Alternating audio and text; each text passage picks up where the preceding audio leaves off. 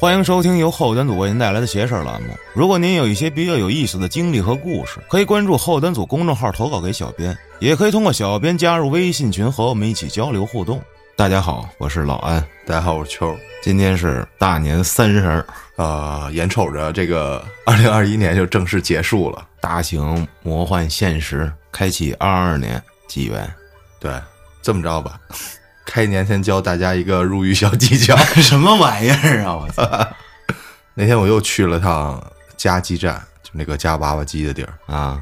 这次我发现了一个小妙招，能让你成功入狱你玩不好就是成功入狱，玩好了就是血赚离开。啊！你肯定是玩好了呗。对，他那个加鸡站里那个娃娃机，它不是有一玻璃吗？就一般人你不能进去掏去，对吧？是你先加出来之后，然后对应着那几号去领奖去是吗？不是，我在微客玩家里详细说过这个事儿啊，娃娃机的种类。我玩那个叫章鱼台，然后就把乒乓球扔到指定的那个格里就行，哦，他用推子推是吗？拿爪子抓乒乓球，然然后抓到那个格里。对扔下来，然后那个球掉下去。哦拿一个模具，就是乒乓球那个形状的模具，里面贴一个 A，就算是大奖。把那个球只要掉到那个 A 里，就算中奖。啊会给一个世家或者是眼镜厂那么一个一百多块钱的手办儿。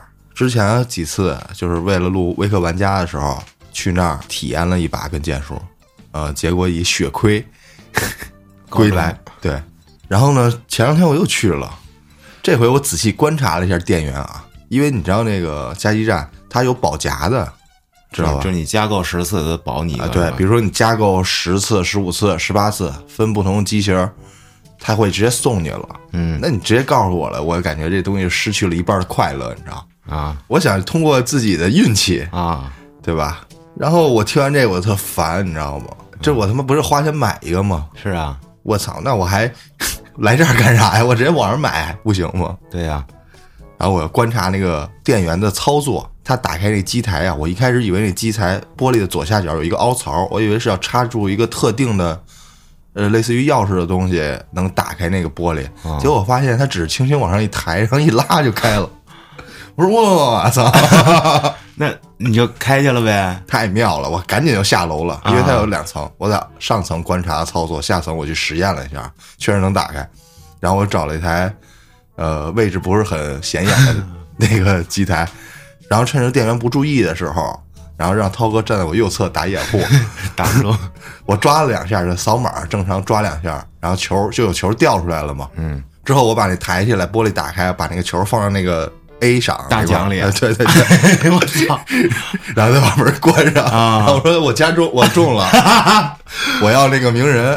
他啊说哦好，我给你拿一个。啊，其实我挺紧张的，这因为这上面有监控，你知道吧？那你发现了吗？没有发现啊，这东西有，一是他也打工的，是吧？嗯，也不是他自己的东西，他赔了。我觉得他，无所谓。我说我想啊，就算你被发现了，要不然我就把它拿出来，我寄去家不得了吗你？说那我不这么操作，我以为就这么玩呢。 对啊，我就装逼呗。对，我以为就这么玩呢， 对吧？啊、你要被发现了就这么着啊。其实我当时想着，我之前上次玩的剩点那个所谓的波波币，就是他们那儿的货币，正好我作弊完了之后，这钱也没了。如果他们要通过监控发现我作弊了，然后他们把我号给封了，里面也没钱了，我也不会再来了。啊，结果啊就是加重完之后，还剩能加两次的这么一个余额啊。嗯我就说那走吧，下次再玩吧，今天血赚。因为我之前下午的时候刚到那个地儿的时候玩了一次，进去充了二百八十八，啊然后他送你两个毛绒玩具，一个团子，一个唐老鸭女女朋友或者唐老鸭任选。然后我又抓了一个善意出来，这都是正常流程。然后我跟涛哥俩人，我就等另外一个哥们儿，他过来之后，我们吃完饭，他带着女朋友，我们又去进去抓去了。他要抓，他在二楼抓的，然后店员展示了这个坐牢小技巧给我之后， 我赶紧下楼了。一会儿他也下来了，我说这就抓这个，他这个就靠运气，因为他在楼上玩那个勾的那那傻狗才玩呢，嗯那不听那个保夹十八次就相当于一百八十块钱一个毛绒玩具，我觉得血亏。我正好用作弊完了之后，我说准备回家嘛，然后他说要玩一下这个机台，我说你要是玩你就必须得抓中了，就是中了奖才收手，要不然你血亏，你玩玩两次、三次、五次血亏。你如果不抓的话，然后他说行，然后他抓他妈三次走了， 然后然后我看着特难受，因为我不想给别人做垫子，嗯，然后我自己就上，你拿着他那三次，我拿我自己还剩了两次的机会，啊啊啊他自己充了点钱，嗯然后我有两次结果没抓上嘛，那台机子也不能作弊，因为 在在比较靠前的明显的位置，我自己又充了三百 三百多， 把这加出来了。等等于那天你还是亏了。那天我花了六四八， 操，中了什么东西都一个善意，一个鸣人，一个佐助，两个毛绒玩具，亏死了， 嗯，还行吧。那三个手办加起来三百多，不行，太贵了。嗯，但是我现在还有余额没全花完，下次可以去，可以带女朋友去啥的。我操，带啊女朋友去，你有是吧女朋友了？你不知道吗？我不知道啊，你都没跟我说过，哦说一说哦，那就是有了，什么时候的事儿？那你甭管了，甭打听了。是咱们听众吗？不是你怎么这样啊？我怎么你了 怎？么现在这么大腕儿了？我我没有隐私，怎么就隐私了？你学学我不行吗？我不行，不能所有人都是你，不行，世界该你乱得了透明一些，我不，让你可啊喜能爱你的听众们都不了解你 了。你可能是三体人， 我不能说瞎话，我不是，我要隐瞒。是男男男的还是女的 女的？啊这问的问题非常好，下次别问了啊。 那肯定是女的呀，啊，这不太正常。为什么不正常？ 你不是一直想要男的女朋友吗？男的女朋友，对，我觉得曾经有过那么个念头，但后来打消了。那你那抱枕怎么办呀？啊，我抱枕，嗯，我抱枕，我那女朋友给我缝了一个更大的给我那那之前那个不要了。扔了，我 操！完了但是同样结构的啊，嗯，完了，以后可能喝酒的机会会更更少了。再见了，基本上不会再有下次了。 我这个估计还得且好呢，最近又严重了。今天刚从医院里取出一个直径零点五厘米、长度大概一厘米的一个脓栓， 我什么惊东了西脓栓，啊！从耳朵里取出来了，然后取完了音量增大五，啊，对，增大了五大概操， 我惊了，我说我操，你没留个纪念，拍个照啥的。我没有，我觉得要是我就肯定发朋友圈了。没什么可拍照的，脏了吧唧的这个坐牢小技巧分享完了，啊！给大家拜个早 年，啊，祝大家！ 你笑什么呀？好尴尬，呀！我很少说这种 句子或者词汇。祝大家二零二二年虎年发大大吉财！完了，不是虎年大吉吗？那多嘚儿啊！虎虎生威，这多假呀！这不不真实，这就是发大财虎啊！简单明了呗。，对啊，这没有人不喜欢吧？你说你别祝我发大财啊！我不想发大财，谁？你站出来，我看 看。而且春节档有好几档电影值得一看，啊，那主要最近北京这个有点严重，病毒有点严重，不知道会不会停。不可能，我票都买完了，停我打死他！我操他嘞！什么四海啊、水门桥什么的，啊啊，都票都买完了，然后手够快的，万一免费线上发了呢？ 那不可能，然后你买票，那电影院倒闭了，票就退不回来就了跟那年徐峥那电影似的。啊！嗯，好，今天第一个故事投稿的朋友叫小陈儿，我不知道是不是咱们这群里那陈儿哥啊，啊，十四岁、十五岁了吧？他是零七年的，我记得。十五岁了，那就嗯应该不是啊。啊，他说，在一六年刚刚开学，过完寒假，那就是三四月份儿，嗯这同学们呀，好久没见了，在宿舍里头聊天儿他到的时候就发现这同学们啊，人人都唉声叹气的，啊，就好奇问他们怎么了，但是他们呢，好像都不太愿意提。可是呢，总会有人偷摸的告诉你的一些细节。藏不住就是对，也听其他人说啊，说这一年他们出去实习，是这年级主任亲自带着去的，去了半个月左右，回来这年级组长就跟换了一个人似的。嗯在学校，大部分的人都认识这年级主任。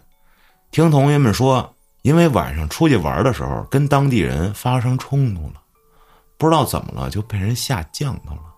啊， 我操，反正就开始不正常。然后他回来之后，就让另外一个老师去带，结果那一年全都工作的非常不顺利，很多同学就提前回来了。结果当他们开学的时候，学校里就开始传说这年级组长死了，我操！最怕人活着的时候被传死了。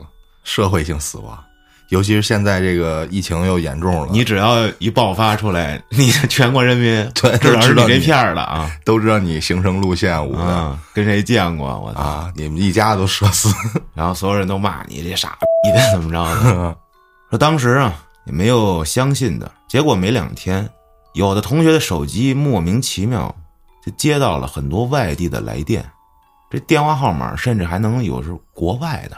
哇，有的一接起来，哎，那边就是没人说话，要么就能听见有人男的的也听不懂说啥呢，跟那说话的 b 声音 l a d 苏嘎，隐隐约约的听不清，学生们就传我操，是不是这老师的魂儿来了？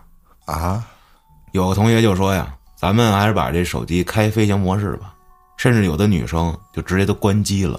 嗯，这小陈儿也开了飞行模式，但是有一天晚自习的时候，他一进教室就把手机调成了飞行模式，结果刚开，有一个电话就进来了，国外的，啊，被吓死了，手机啪一下就掉地上了，所有人晚自习都没上好，我觉得手机掉地下了才吓死了， 心痛的感觉。对，最后这个老师是真死啊，是假死也不知道，就没 了。哦，就是说他只要一进那教室，就会接这种电话。差不多我最近你知道老给我出什么吗？啊，就是这个苹果，我也不知道这些人是怎么通过那个日历系统给你发哦一些、在你的家庭里头那块儿那个选项里，啊，就是让你比如说啊，在日历提醒你今天什么这是同城约 炮什么他妈了个，气死我了！每天都提醒 我，我就拒绝拒绝。然后在我的照片里也出现这种提醒，啊，我也不不知知道道为什是么因为啥因为好像咱们进入过谁的照片流，你进去之后用你的 i code 吧，啊。他就会通过这个给你发他妈的各种东西。哦哦，对对对，我突然想起有一事儿，就是不不是灵异啊，挺恐怖的。嗯，说一女孩坐地铁，然后她也是在这些车厢里，就是低头玩手机嘛，大家都突然自己那个是类似于共享啊还是什么东西，这直接能弹出一个对话框儿，然后那个对话框写的说什么那种性骚扰的那种东西啊字字眼儿。然后这女孩就警惕的就抬头看这个车厢里的人，因为她弹出来这功能是只有近距离，然后只有 iPhone 手机它能给她投送出来的、投放出来的。啊然后他特恐惧，因为有人在盯着他呀。啊可能他觉得自己就是不安全，空投是吧？嗯、好像是，大概就类似这么一个意思。啊、那最后呢？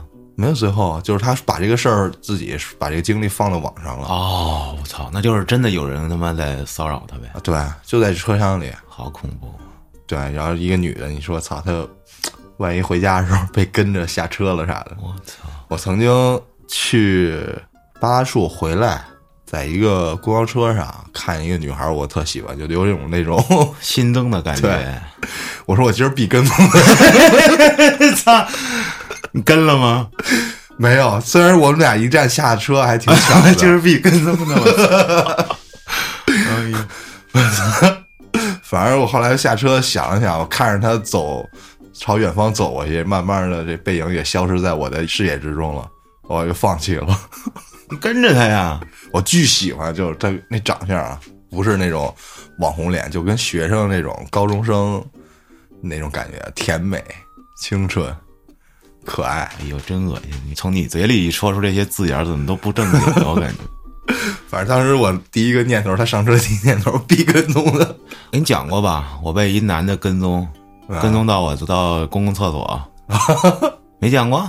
没有我就想上公共厕所，结果有一男的这么着，看着好像有点儿二五眼似的那种，就不太正常，吃傻呆捏那种的，你知道？啊，跟着我，走我旁边跟着我，啊 我操！你说你在我后面跟着也就算了，我也看了一眼，然后就进厕所了嘛。谁知道他就跟进来了，啊，我操！我就尿呗，他在我贴着我尿。贴给你看看鸟去。 你看男的一进厕所，基本上就是隔一个隔一个跟站对着对对是吧？他叭就站我边上来了，然后然后我这尿。啊，瞄你，这样，嗯，哎，跨过那个板儿，然后看我，然后我还看他，我说怎么着好看吗？然后他冲我这么着，咦，这么着笑，我操，我操！他妈的，我这尿都回去了，我操！哥哥玩儿挺变哎态呦的，我的妈呀！居然还有这样的人，而且那时候我还很胖，也不知道他怎么想的，不怕我一拳勒死他，然后就走了。好，接下来这个投稿的朋友叫 Stupid Me，啊愚蠢的我，我知道卑鄙的我，这小黄人儿啊说，在高二的时候，宿舍被窝里偷摸玩手机，玩了个通宵。我操那时候还没四 G 呢，移动梦网啊，挺早的了。是一网呗，对，就是有网，刚有网那会儿嘛，您能上个 QQ 啊，冲个浪啊，刷个网页儿啊，嗯，说意识到该睡觉的时候已经是凌晨了，这才是最恐怖的。完了，我已经一掀开被子，我操，天天亮亮了，我操，下床吧，嗯，往枕头上一躺，做了这么一梦，梦见一女的，看不清样貌，但是好像很熟的样子。这女的一直说呀、明天我去找你，你等着我啊。嗯，他说行，你没事儿你直接来找我就行啊，我等着你。俩人就像是有一种约定，就这样的对话大概重复了有五六次，然后他就醒了，发现天儿亮了， 起来想去个厕所，他刚一坐起来，就随口问了一句有几点了，然后有人回答他啊五点了，还搭了一句嗯，呃起来上个厕所，还没穿衣服就恍然间听见有人喊他的名字。他一愣，谁呀、这大早清的叫我，还是个女生，我操，男寝。赵某某，赵某某，赵某某，嘛，一直喊着他名字，还伴随着敲击楼梯扶手的声音。他没敢回应，猛然想起来这梦里，我明天来找你。正想叫舍友，他在上铺，低头一看，全宿舍人都没醒呢。我操！那刚才谁跟我说五点多了？头皮一麻，把脑袋钻进了被子里。伴随着叫他名字的声音和敲击楼梯扶手的声音，渐渐失去了意识，可能被吓睡了。 就结束了，行，短小精悍啊！ 对，接下来投稿的朋友叫小周，说这个事儿呢，关于他姥姥的故事，一部分是他妈跟他说的，一部分是他亲身经历的。说姥姥在去年已经去世了，说绝对不会拿这事儿开玩笑，所以说说的都是真的，而且自己是一个唯物主义，还是一名预备党员，嗯但是他也解释不了这事儿啊。咱们听听是怎么回事儿。这姥姥年轻的时候经常犯一种毛病，好端端的就会自己在那儿哭，说自己委屈呀、冤呀啥的。那时候老妈还小，她还有一老舅跟一大姨。这姥爷要出去上班，姥姥就负责照看孩子。这姥姥一哭，仨孩子也跟着哭，场面一度十分混乱。不过没一会儿，这姥姥就会变得很正常，啊，有时候需要别人干预一下才行。怎么干预啊？嗯掐人中。这妈妈长大之后，慢慢也习惯了，也学会了怎么去处理这情况。再后来呢，小周就出生了。第一次看姥姥犯病啊，大概五六岁的时候，他和表弟在姥姥家玩，家里有老妈、大姨、邻居们在那儿闲聊，姥姥呢在一旁靠墙听着，听着听着就睡着了。说这姥姥年轻的时候啊，比较瘦，精明强干。后来有次去找这城里的舅舅办事儿，突然发生了车祸，就吃了很多这个激素，人就变得越来越胖，行动也变得迟缓，而且还特别嗜睡。哎，就看见姥姥啊，开始闭着眼睛跟那小声嘀咕。由于这老妈比较有经验，就觉得有点不对劲，把姥姥带到了院子里。小周呢跟表弟在院子里玩，突然看见大家都来到院子了，就比较好奇，凑过去一看，只见这姥姥坐在一个木墩儿上，这大姨指着老妈问：“这是谁呀、姥姥说：“我不认识的。”大姨又问：“那你是谁呀、姥姥没回答，但是突然说：“怎么这么多人呀、啊，这么多人！”这时候邻居们都觉得有点害怕，都找借口回去了。老刘说：“我饿呀，饿了。”妈妈说：“啊，我给你个吃的，吃完你就走啊。”这时候，老妈拿来家里买的这个夹心面包给了姥姥。这姥姥拿过来之后啊，都没怎么嚼，三口两口给吞了。我操！正在这功夫，老妈找准时机过去，啪一下就点在这姥姥人中上了。只见这姥姥张大了嘴巴，哈哈的，就好像在空中吐着气，然后就闭上了嘴巴，就跟泄了气儿的皮球一样瘫软在地上。这老妈跟大姨赶紧把姥姥扶进屋里。后来问姥姥这件事儿，姥姥说我什么都不记得。随着这小周慢慢长大了，渐渐就把这事儿忘了。由于当时还小，只能记这么个大概，好多都是他妈后来跟他讲的。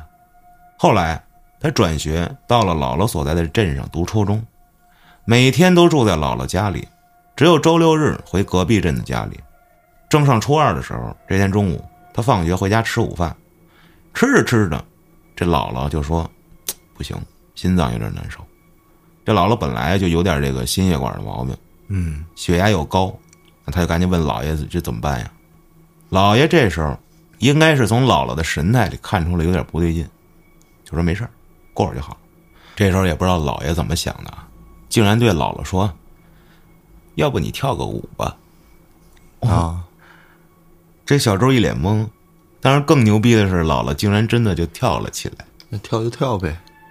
这姥姥本身就胖啊，加上腿可能也有点毛病，所以这动作幅度很小，但是确实可以看出来，好像是在跳着什么舞。哎，就问姥爷这怎么回事啊？姥爷说：“失心疯。”接着，这姥爷竟然自己就出去了。啊，这屋里就剩下他跟姥姥了。这时候，小周就扶姥姥躺在床上，就问姥姥这什么感觉。说给你点水啊，倒了一杯，拿了姥姥平常吃的这治疗心脏的药。姥姥这时候躺在床上，闭着眼，小声的说：“哎，我这儿难受，我这儿疼。”手捂着胸口。小周有点害怕了啊，这要要不然我给老舅打一电话吧，让他过来一下。嗯，这时候姥姥突然站了起来，手指着人中大声说：“别叫他来，他掐我这儿疼。”哦，然后就要抢他手里这手机。我的天！这时候儿时的回忆一下就窜进了脑子里，打了个哆嗦，飞快的就跑出了屋子。还好啊姥姥没有追出来，就赶紧打了老舅的电话，语无伦次的描述了当时的情况。不一会儿，老舅来了，跟着老舅一块儿进了屋子。姥姥躺在床上，闭着眼。这老舅说：“妈，我听小周说您心脏疼，来，我给您量量血压。说着，老舅扶起了姥姥，撸起袖子准备量血压。这时候，小周就看见这姥姥的胳膊极力的向后缩，好像生怕被老舅碰到一样，这四肢不由自主的向后抽着。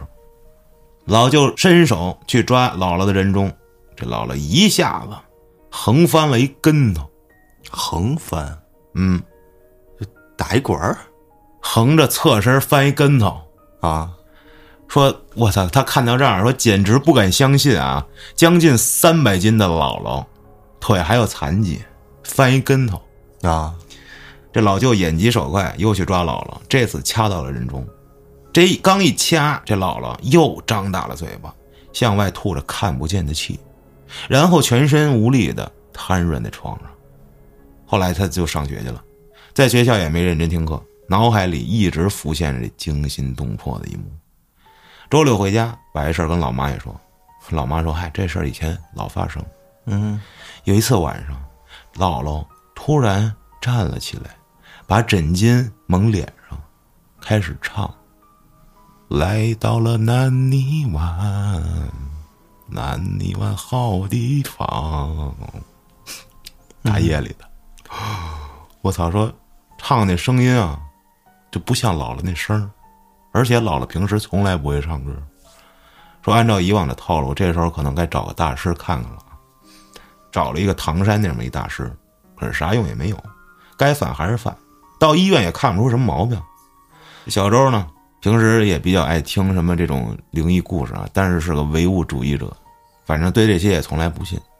这姥姥的问题呢，他也琢磨着应该是一种某精神疾病，只不过现在还没有说科学上医能学诊断出来。对是吗，嗯，不过也没用了，姥姥去年已经不在了。我操，说每次想起来跟姥姥在一起生活的点点滴滴，心里还是有一些许的遗憾。嗯，这个故事呢就结束了。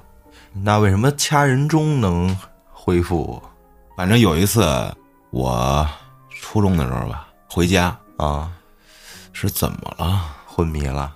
我把我妈给气的啊，好昏迷像是了对， 我操！因为什么事儿来着？是反正又在学校里干嘛了吧？啊，然后我回来，我妈就说我特别生气，我就不当回事儿。然后我看我妈成直角人站着，咕噔就仰过去了。啊我的妈呀！我一把就冲过去给她搂住了，然后就晕，翻白眼儿，赶紧就摁人中，摁回来了，摁还是掐呀？就拿指甲大拇指啊，往下摁，摁，对不是拿指甲往下，不是拿指甲啊，就拿手指头肚儿往下摁。。哦我操完好了，啊！哇，这什么原理？这是不是这儿有一穴位？有一种说法说掐人中能疼，能迅速的让你醒过来。就是疼痛转移呗？啊，还有说能提高血压，就刺激你人体呼吸兴奋，然后你就醒了。这是有科学依据的。有啊，反正掐人中好使，这好像是个穴位，咱真不懂啊，就不敢瞎说。而且这故事的最后呢，这小周想拜托我一件事儿，啊，想让我在节目里帮他整一个交友公告。 本人九九年生人，身高一米七一，体重六十六公斤，说微胖，北京某二幺幺大学大四在读学生，以保研至本校。说来也惭愧，长这么大几乎没谈过恋爱。如果有合适的，希望通过节目联系我，加我微信。谢谢哥哥们。哦母胎 solo 呗。但是你得告诉我你是男还是女啊！我你操，听这个信息，从信息中分析，我觉得是个女孩儿，为什么呀？我怎么觉得是个男孩儿啊？体重六十六公斤，啊？他说微胖，对一啊米七一，一米七，身高也应该是一个女生的个儿。一米七一，六十六公斤的女孩儿，不胖啊。那可能是长得肉乎吧，你要说男孩一米七一，六十六也不算胖啊，基本废了。是吗？雪松都一米七五， 那东川一米七一，不是重残呀？ 他一米七，反正就挺矮的吧。啊，怎么联系的问题呢？就是在这期节目下面让他留个言，他听到之后，你留个言，然后你再告诉大家一下，你到底是男孩儿女孩儿啊？你想交男男朋友还是女朋友啊啊？你说明白，我操！这个帮你整公告没问题，给的信息也不完全、是啊。哎，这以后有想是吧征婚的、交友的，可以 把信息发给我啊。我也算做个好事儿啊！我到时候单出一期，就念你们的各种信息啊，到时候候您还年轻呢，着啥急呀、你看我想秋尝试哥一下，是不是？啊对我都五年没碰了，我涛哥都二十多年没他妈交过女朋 友，最好啊，你都能附送我个照片儿，是不 是？然后你收藏去了。我收藏什么呀？我给大家看，我我就看着这照片，我给大家念念这长哎相、五官什么 的。忙着摸下面让人哎，家， 我我用语言来形容一下，是不是行？哎，哎，你是不是老上这种海鲜市场淘东西？经常在手机上买，就是会很便宜，就那海鲜市场呗。反正烹调出来都能 吃。啊，不是我说就是咸鱼，哦，那那经常玩啊。不是说的海鲜市场， 哦，操，我说是二手货的交易。那我是老玩家了。我是从来没买过上面的二手的，因为有点抵触。我又买又卖，怎么样？你觉得这你个？最典型的，我摩托车就在上面买的呀。那是这东西，这属于大件儿了。啊手办、琴、音嗯箱、电脑，又买又 卖。啊，经济又实惠呗。对呀、而且它确实能帮你把你生活中一些用不到的东西，嗯、变废为宝。真有人帮要，助什么别都人要，什么都要，真是纸壳儿都有人 要，就是包装盒啊啊，就是比如说什么 LV 啊、耐克呀啊，或者什么有的有人要包装鞋盒儿，啊我操，吊牌儿，啊！还有这个水瓶子，你知道， 我不知就道是限量款的那种啊，易拉罐儿什么的是吧啊，我之前记得有一个叫叫那叫什么饮料来着，在我小时候出的，每一瓶饮料上面有一个手办，哦，我我也有，有我一家蜘里蛛侠，什么超人那种的，，对，超人哪吒一百块钱一个，是吗？啊我他妈能买家里还有呢，我看我好像给扔了。你 一百块钱给扔了，我 操！嗯，那有没有碰上过买的东西有邪事儿？我操，怎么着你遇上了我没遇上，我有一个一个泰国的啊？二手市场的故事，二手冰箱我操，啊，讲讲，说这个事儿啊发生在十多年前，当时这个小鱼他还在读小学，当时因为家里这个经济状况不好，所以小时候住那个房子呀就非常的简陋，嗯，这家里的唯一家用电器就是一台可以转的，但是嘎呀嘎呀作响的风扇。嗯，因为在这个泰国那块儿啊，每逢旱季巨热，啊特难受。嗯，当时啊，他最大的梦想不是能有一台电视，而是家里能有一台冰箱。不是应该有一空调吗？空调好像算奢侈品了，啊，太惨点儿了，对吧？你说冰箱他都想拥有，那肯定 空调也有点奢侈了，加上电费。惨点儿，要这台冰箱干啥呢？就是那会儿主要啊，就是想在家里能喝到冰水儿啊，冰水， 不能加儿化音。吃冰棍儿，这肯定是在夏天梦寐以求的事儿。嗯，就可惜啊那会儿家里太穷，这馋了热了，就只能去买一些散冰，然后呢回家配上这个 Blue Boy 的一种红水儿喝。 blue boy 蓝孩儿，哈，这红水也是，这爸妈一月也就买个一两次。要是没钱买冰的话，这夏天是非常难熬的。后来呢，有一天，这小鱼他爸呀，真驮了台冰箱回家。呵，这冰箱一看上去啊，就是翻新过的嗯，啊，一开门就一看就是旧的，还是一台呀单开门的冰箱，这冷冻层还有问题。不过好歹呀，这家里总算啊能有台冰箱了，这一家人还特别开心，这应该够贫困的了。是，尤其是小鱼跟他弟弟俩人，终于能在家里喝着冰水了，吃着冰棍儿了。因为啊，这家里只有床头那边有一插座，所以这冰箱啊就只能挨着这个床头放。虽然这晚上的时候冰箱启动的噪音非常的烦人，但是啊，一伸手就能够着里面的吃的喝的，也还算勉强可以忍受。就在这冰箱啊买来不久之后，发生了一个非常奇怪的事儿。记得呀，那天是一个晚上，他在靠冰箱的这一侧睡觉，半夜起来的时候啊，有只手搭在他的枕头边上。我操，这小鱼原以为啊这只手是老妈的，于是呢摸了一下，哎，但这手非常的凉，冰凉无比。他随即啊就松开了，当时也没多想，哎，就换个方向继续睡。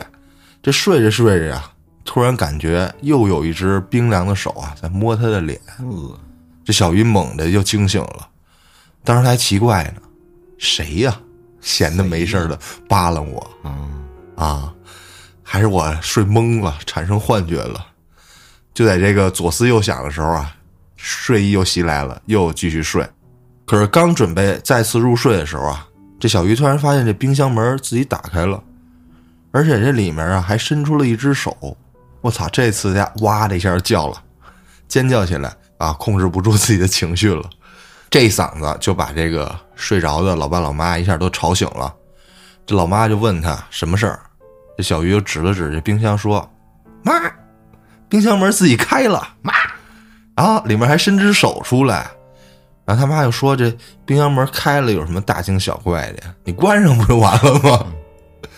这冰箱里还能有手？我看你是恐怖片看多了。”我就纳闷儿，您家电视都没有，咱们看个恐怖片操，是，啊、也可能是在外面同学家看的。嗯，这老妈呀，一边说着，一边就打开这个冰箱啊，检查情况。这往里一瞅啊，发现里面除了吃的喝的啥也没有。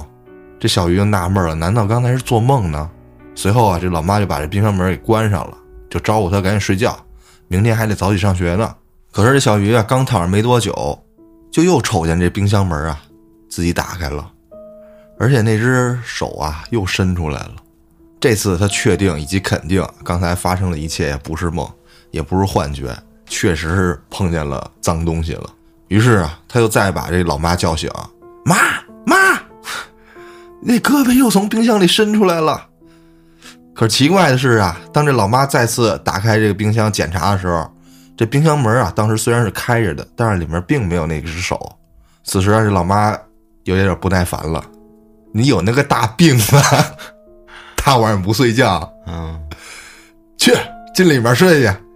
这俩人啊，就换了一个位置。啊，换过这位置之后呢，这小鱼就心里踏实不少了，因为啊，他跟他弟弟睡在是他妈跟他爸中间儿啊，即使再有这脏东西葫芦我，也得先葫芦他们。是。 第二天一早呢，他就上学去了。当时他在想，昨天晚上冰箱里的手到底是啥情况？他确信自己没有做梦，可是老妈打开冰箱却什么都没看见。就在他想着想着啊，这浑浑噩噩的一天，学校生涯就结束了。晚上大概六点钟左右，他回家，他们家的这个门呀、是在厨房这边，所以得先经过厨房才能到这个卧室。就当他刚打开门锁的时候啊，进到厨房的时候，他听见这冰箱的门啊哐一声被重重的关上了。嗯，那那会儿他以为他妈回来早了，在家呢，于是啊他就喊妈，他是不是姓金啊？家里有啥吃的呀？我饿了。啊，你怎么今天没去接弟弟下学呀？但是奇怪的是啊，他喊完之后没人搭理他， 啊，于是他赶紧脱鞋进屋看看到底啥情况。就在这时，这小鱼啊，突然看见有一个白衣女子背对着他。哎呦，此时，那个白衣女子正朝着冰箱那边，就手里啊，像是在里面拿什么东西呢。嗯，再往下一看，我操，没有腿，哎呦，哎，就这么浮在空中。当时啊，小鱼看完了之后，啊，又尿了，妈，说呀，这画面比他看那些恐怖片儿都恐怖。嗯，这到底在哪儿看的恐怖片儿？ 这太恐怖了。反正这个事儿在他心里深深的烙印下了阴影。这见了鬼之后呢，他赶紧惊叫着飞奔出了房子，然后跑去了邻居家，一边跑一边喊：“见鬼啦！见鬼啦！”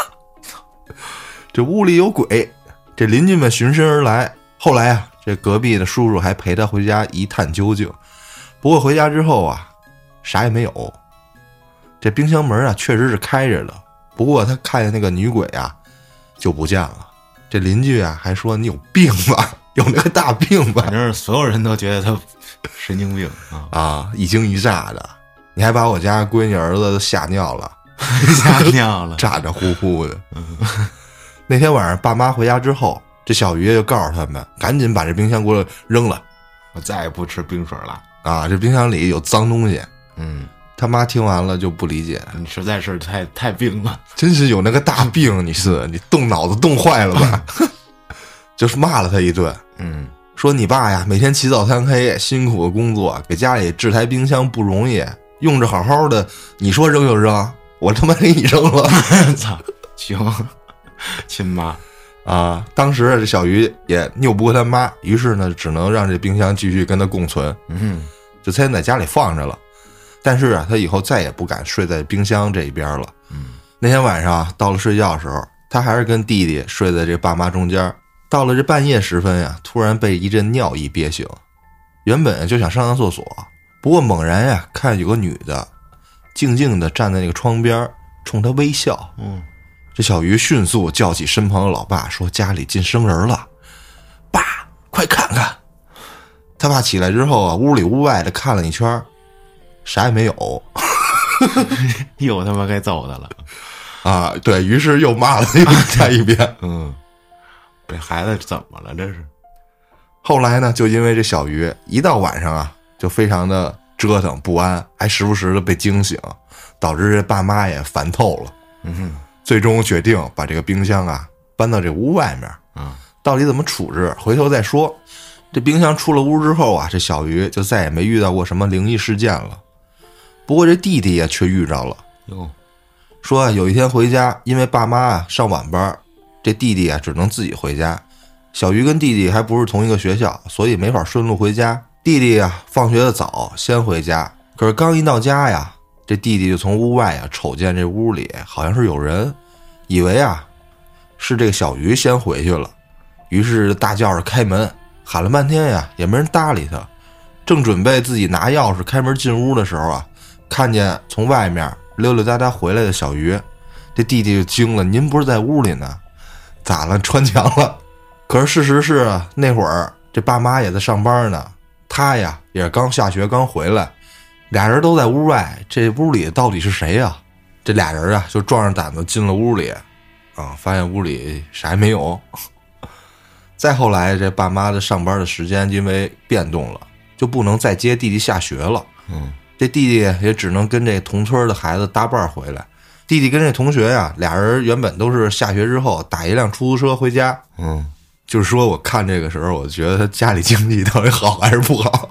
可能打车不贵，可能是那个三蹦子蹦蹦啊，啊，这车费啊，俩人还能均摊一下。可是后来呀、这弟弟呀、一个人独自回家，这车费啊开销增长了，嗯，原本导致很 一贫如洗的家庭更雪上上加霜。啊，这老妈就很不开心，于是就打电话给这个一直跟他一块儿结伴回家的孩子，就问咋回事儿啊？啊，你怎么不跟我家孩子一块儿回来了？非得让我们一人承担全部的东西车费，这是普通家庭能承受得起的吗？人家他妈不给你打车都犯错了，我操！那后那你猜那孩子怎么说？那孩子说：“哎，阿姨，不是我不想跟他一块儿回家，是每天放学的时候啊，我总能看见一个女人站在他的身后，我还以为啊是这个家里有人来接他呢，啊，所以啊我就自己走了我操！这女女好兄弟还接你下学，啊。从那以后啊，这弟弟啊再也不敢一个人回家了。就以后别上学了，就 就安全了。这小鱼呢也顺理成章的多了一项任务，就是接弟弟下学，然后俩人在一起打辆车回家。说呀，虽然这车费呃多了些，不过毕竟是自己的孩子啊，这老妈也不追究了啊，就多点儿多点儿吧。后来呢，过了一段时间，就再也没有怪事儿发生了。这台被闲置很久的这二手冰箱啊，也再次被搬回了屋里，重新用了起来。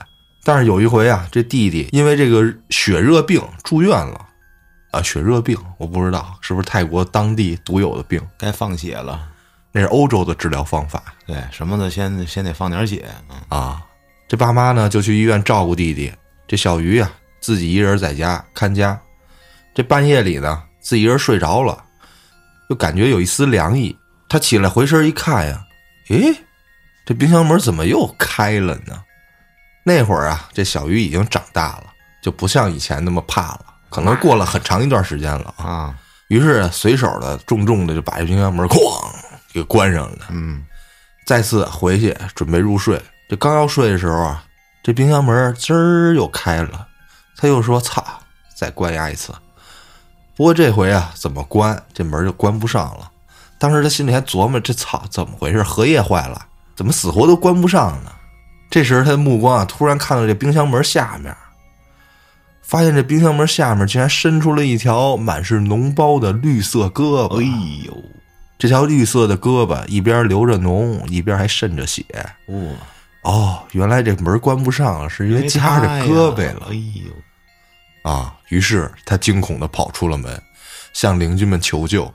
后来邻居们告诉他呀，那几天他们经常能看到一个女人在他家这里走来走去，但是事实是那几天呀，这小鱼都是一个人独自看着家，除了他之外，屋里绝对没有任何人存在。这事儿啊发生不久，这爸妈呀也为了他跟他弟弟搬了家，远离了这个是非之地，而那台二手冰箱呢，就留给了以后租房的人。真地道，这小鱼啊非常好奇，他后来就尝试追寻这个二手冰箱的来源。嗯，身边认识一个二手货的老板，告诉他说，那个冰箱啊，当时是从一个着了火的房子中收回来的。哇，那时候那房子呀、烧得很惨，一家人呀、啊都在那次事故中去世了。这冰箱啊也是这灾后唯一一个还能用的这个家用电器，嗯，所以啊就流入了这二手市场。这小鱼当时怀疑啊，是否那家人儿有人想躲在这冰箱里逃过一劫，啊，但最终会不会是不幸的窒息而亡呢？这就是小鱼的猜想，不过也没有什么证据，对证据。这个二手货的故事到此为止了。你这个冰箱这个，你要让我想起来，我前一阵子发了一朋友圈，你发啥了？你没看过？没有那天我收拾我这冰箱啊，啊我发现了一个极其恐怖的事儿，里面有一大堆调料，啊其中有这么一袋儿，我看重庆特产啊，特色水煮鱼调料。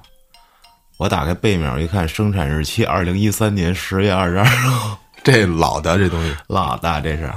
然后还一档啊，川南酸菜鱼佐料啊，这玩意儿，二零一二年十月 九，我操，太牛逼了！我不是毫无你疑问搬过来，这房子也不是一二年搬过来的呀，这冰箱是那会儿清源用 的呀，啊，这都压根儿没收拾过。对呀、就直接拎过来了。啊，我操，这太刺激了！这理论 上来说，如果是把这东西冻上啊，它是永久保存的，只要你封好了，不让它风干的话， 不那用那它纠也有结保质期啊。对，它是有保质期，它保质期就是建议你在这个期间食用，它是绝对不会有危险的。那咱们以后就买过期食品去就行了。可以，理论上来说，不是得是冻着的状态下哦，啊，冻着只会影响它的这个口感，口感对越来越干。对，但是应该是不会坏的，啊只要密封妥当。这不是讲了吗？前日子我煮了一个两年前的老玉米，冰箱里， 真他妈好吃，什么玩意儿，一点水分都没有，干的我都，哎呦我的妈呀！我还是特意拿水煮，我没蒸，水进都进不去。对，这会儿又说到了一个干嘛，就是现在比较火的，你看网上那些美食视频啊，他们都说吃什么熟成牛排，什么意思？就是新鲜的牛肉，在一个特定的环境啊、温度啊、湿度这个环境之中静置它大概一周、两周或者三周，那不就坏了吗？没有没有。如果你这个环境和菌群你是培养的好的话，它会让这个牛肉的风味儿更加的香，然后让这个肉更加嫩嗯，因为时间会把它牛肉里面的这个怎么说肌理啊，或者是纹理啊，这个打碎打软，反正就是这个熟成的牛肉会增加你的吃起来的风味儿和口感，会让它更嫩。啊，它坏的话也是表面那一层干了，但不是坏。如果你熟成的过程中你闻见有明显的臭味儿，那是坏了哦，啊。然后就是说呀，最近好多视频不是都在做这些熟成的美食是的嘛，啊嗯有什么鱼肉啊、金枪鱼啊、牛排啊。这个出来之后，衍生出来一个厨房用品，就是那个熟成柜啊，就里面给你设置一啊，个对对对，菌群温度啊什么的，给你调好了这种，你放对里对头啊。那好几千一个，我觉得想尝试的人属实没必要，有那两三百的小冰箱就能搞定。是吧？啊，里面放俩风扇，然后调一个合适的温度，你一周检查它一次。我觉得实在是没有必要弄这种东西。我还没吃过这个熟成的，应该是会像他说的我这觉得就个风味普提通升的，煎牛排挺好吃的，普那会那个硬。不硬啊。牛肉煎完之后，就算你是三成熟，也会那什么。为什么熟成牛排卖那么贵？这里面卖的多数的价格都是培养时间，啊，卖的是时间，因为它一块肉要大概二十天左右，我不爱吃嫩的，我爱吃那个嚼着有点嚼劲儿的那种牛排。反正我是吃腻了。嗯，因为你老煎，对，那会儿天天吃而且你刚才讲的这俩孩子啊，啊，肯定在所有大人眼里就是傻逼，是吧？那我不知道突然想起《走进科学》有这么一期啊，啊，这期特别牛逼，叫《僵尸男孩》，儿》，听过吗？没听过八岁的重庆僵尸男孩儿哦，是不是吃草还是什么呀？不是，说怎么着呢？这这事儿起因是这孩子上学的时候莫名其妙就晕路上了，等被人救起来的时候说：“哎呦，什么都不记得了。”这种情况突然出现两次啊，家人赶紧就带去医院了，做完检查什么事儿没有。可没过多久，这孩子晕倒次数明显就增加了，而且他昏迷之后再醒来，就会变得不像是从前的自己，啊，常常会做出一种什么姿势啊？双臂前伸，伸平，五指并拢，不是前平举吗？就僵尸的这个动作、哦哦，嗓子里还伴有低吼声。呃啊接着，这孩子开始对血感兴趣，无论是羊血、猪血还是牛血，只要是血就非得嗦了两口他，哪儿能见着那么多血呀？反正就只要是血。啊你去菜市场，我有那个肉铺什么的，啊，人也不是现杀吧？你留着点红汁儿来， 啊，哦，行这全村的人就觉得这孩子，我操，僵尸！这是，啊，反正除了这种怪异的情况啊，这孩子在发病的时候，竟然还说自己是左宗棠，是来复仇的。左宗棠，我怎么知道有一道菜叫左宗棠？鸡， 对嗯，那是美在美国特别牛逼的一道菜。啊，左宗棠很牛逼，晚清四大名臣嗯，曾国藩、好，胡林翼、彭玉麟、左宗棠，还有一说是李鸿章、张之洞、曾国藩、左宗棠。这这第二种是比较流传更广的，嗯就是张之洞、李鸿章、左宗棠、曾国藩。嗯，你知道张之洞吗？耳熟我这不好像是之新前出一看电影吗？张之洞啊，我好像之前看过他的人物介绍首日票房九十元，啊， 是啊、 这么惨，啊惨死了！我操，我就琢磨你这剧组的家属不过去看这电影吗？可能有内部版本，大家可能都不知道张之洞是谁。就现在这个摩托车有一叫香帅的这一牌子，专嗯门做大型巡洋车。张之洞就被人称为香帅，所以就纪念这个张之洞起的这名儿，嗯非常牛逼。这个人啊，就是现在的武汉大学，前身叫自强学堂，他办的；哦，三江师范学堂就是南京大学前身；湖北农务学堂，现在的中农业大学前身。我操！汉阳铁厂知道吗？汉阳造。嗯造枪的他办的，反正就推动了中国的各种工业革命嗯发展。但是那个香帅这车呢，就推荐大家不要买啊，不是他办的，反正是纪念他用的。这这打着他的旗号啊。但是张仲现在要是活着看见了得骂死啊你做的什么玩意儿？接着说，这孩子一迷糊就抽风，然后一醒来啥也不知道。嗯最后啊，说找了专家，说这种病叫什么呀？叫歇斯底里症。 就是说，这一切都是男孩在受到心理刺激后出现的一种自我暗示的行为，渐渐的就把自己变成了想象中的人。我操，而且最扯的，每一集的这个原来啊这俩字儿一出来，观众们就要疯了啊！原来是什么呀？大家就分析啊，说这男孩的父母常年不在家，他呢是一个留守儿童，跟这老人一起生活。嗯不久前呢，这家里两位老人去世了，给这孩子造成了一些心理打击，而且家里长期放一口棺材，啊，也让他有点害怕啊，啊。他就渐渐的在这种心理暗示下，觉得自己像僵尸，就说白了就是装逼， 是他妈的越来越像。不是，那他怎么接触到僵尸？看过电影也是对呀、啊，就说什么呀，想用这种方式来剥夺更多的父母的关爱跟关注啊，啊，很科学。就是说白了就是这不仅博得了父母的关注，还上博得电视了 对对，走进科学 了已经。博得了千万人的关注。 是这孩子长大了之后太社死了，这这不会分上下两集 吧？是上下两集，嗯，牛逼着呢。那就是《走进科学》只看上半集，不看下半集就行，对，下半集就喷了。嗯破破防了就。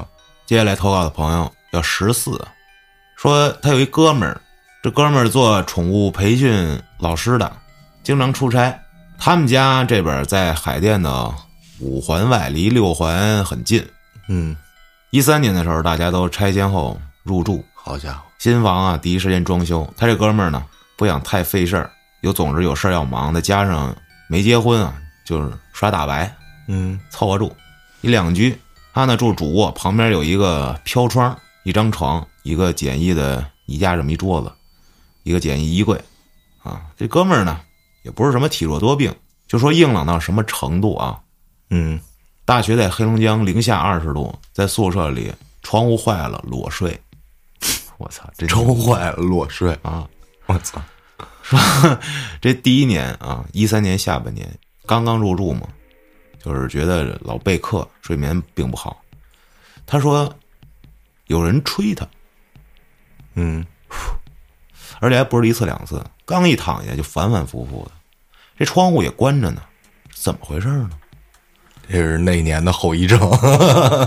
这个裸睡的后遗症，我操！由于出差讲课，这房子一年也不会住多久啊，没在意。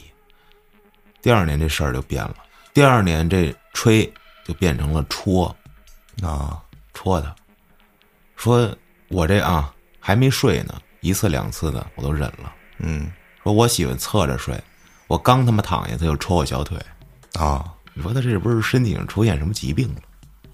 反正就这样一直持续了一个月。后来呢，有一次说有一天刚要入睡，听咣当一声，马上开灯一看，愣住了，桌子上电脑、水杯乱七八糟，通通全在地上。然后这十四就说：“是不是你丫踹的呀？”啊，他说：“兄弟，你得信我啊！我所有的东西在桌子正下方，我那桌子上零零散散的东西，杯子、电脑、显示器、键盘、鼠标的，怎么可能掉地上就一声呢？就一声，他听见了就一声掉地上的声儿，咣当一声，而不是哗啦。啊，我操！接着说，说其中有一次他睡觉，耳边听到墙上有声儿。他这是一木板床，离墙很近，就听到那墙上有他啦、他啦、他啦那种脚步声。啊他家这是砖墙啊，这墙的另一面是没有任何东西的。他家住十一层，嗯那一面马路啊，我的妈呀，这还很空旷，都是绿化。还想过是不是楼上或者楼下，就询问了啊邻居什么的。楼上是一老头儿，孤寡一人，没儿没女。楼下也问了，并不知情。这哥们儿呢也没有再继续追查。后来呢，交了一女朋友，说只要他女朋友在的情况，就不会发生任何这种事儿。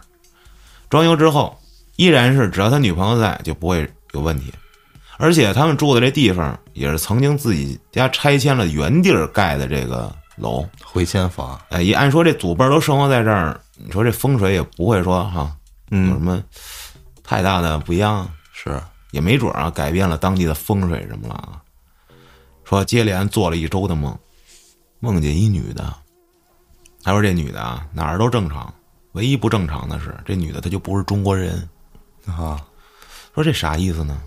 说因为啊，做梦几乎看不清脸，而且离开枕头就会百分之百给忘了这长相。嗯，这女的呀，穿着和服，还戴着头饰，而且没说话。但是她传达给她哥们儿那意思呢，就是让他娶她。但这期间啊，这女的嘴没动。这十四就其实很想问她说，这日本的为什么你能听懂了她说话呢？